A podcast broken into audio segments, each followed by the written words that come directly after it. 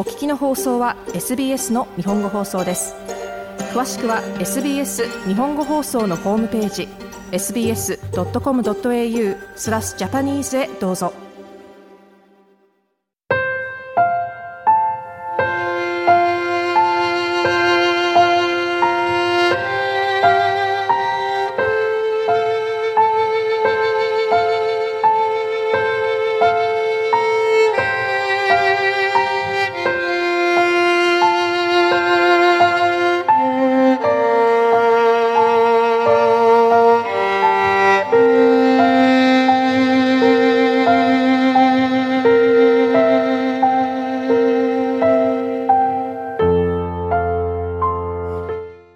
皆様、こんばんは。ビーバーオペラの時間がやってまいりました。プレゼンターの大竹彩子です。お元気でお過ごしでしょうか？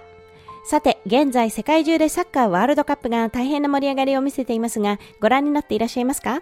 毎日次から次へと見逃せない試合が続いていて、ファンの皆様は相当寝不足なのではとも思いますが、本日はビーバーオペラでもサッカーにまつわる曲をご紹介したいと思います。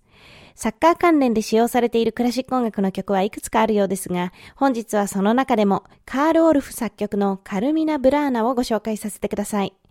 カルミナ・ブラーナはジャンルとしては正式にはオペラではなくカンタータ。その中でも世俗カンタータと呼ばれるものです。カンタータというのは基本的には読書や合唱を伴う器楽伴奏による声楽作品の一ジャンルなのですが、しばしば教会カンタータ、世俗カンタータという風に分類されます。教会カンタータは聖書の物語にまつわるもので、礼拝や宗教行事での使用目的で書かれた作品が主。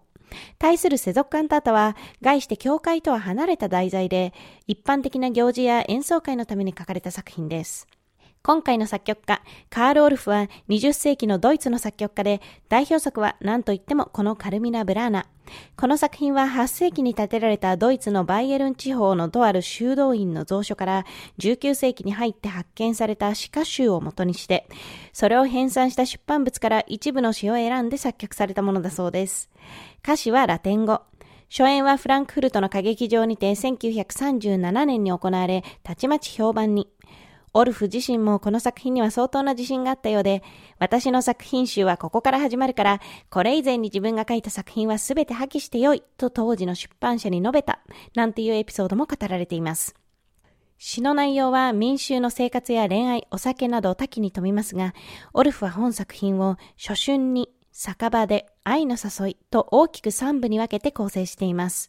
また、このカンタータは声楽と器楽に加えて本来バレエも伴うものだそうで、コンサートホールでの公演ではバレエは省略されることが多いものの、歌劇場や大きな舞台で演奏される時にはバレリーナが舞台を彩ることもあるようです。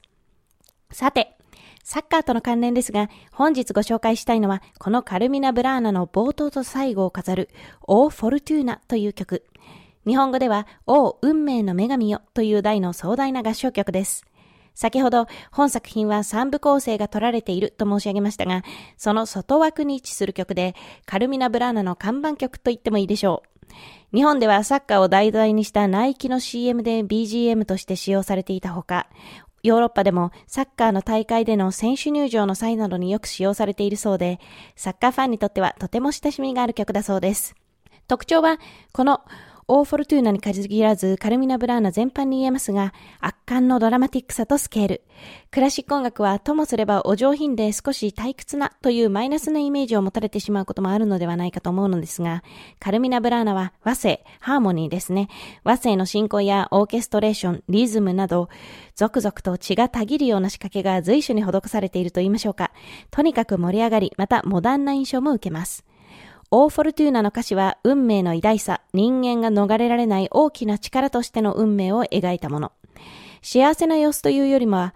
虚しい運命、闇、衰え、苦しみ、そういった言葉がたくさん並び、なんだかおどろおどろしい雰囲気なのですが、不吉さ漂う中に全身の細胞が高揚するような感覚があり、このあたりの野生的、本能的な雰囲気が、極限で戦う真剣勝負であるスポーツ関連の BGM に使われるのにぴったりなのかなと感じます。では、カール・オルフ作曲、カルミナ・ブラーナからオー・フォルトゥーナを、オイゲン・ヨッフム式、ベルリン、ドイツ、オペラ、管弦楽団及び合唱団の1967年の演奏でお聴きいただきましょう。今回、たまたま2回連続でオペラ以外のクラシック声楽曲のご紹介となりましたが、次回はまたオペラに戻ろうと思っております。来月もどうぞお楽しみに。では、どうぞお元気でお過ごしくださいませ。もっとストーリーをお聞きになりたい方は iTunes や Google ポッドキャスト Spotify などでお楽しみいただけます。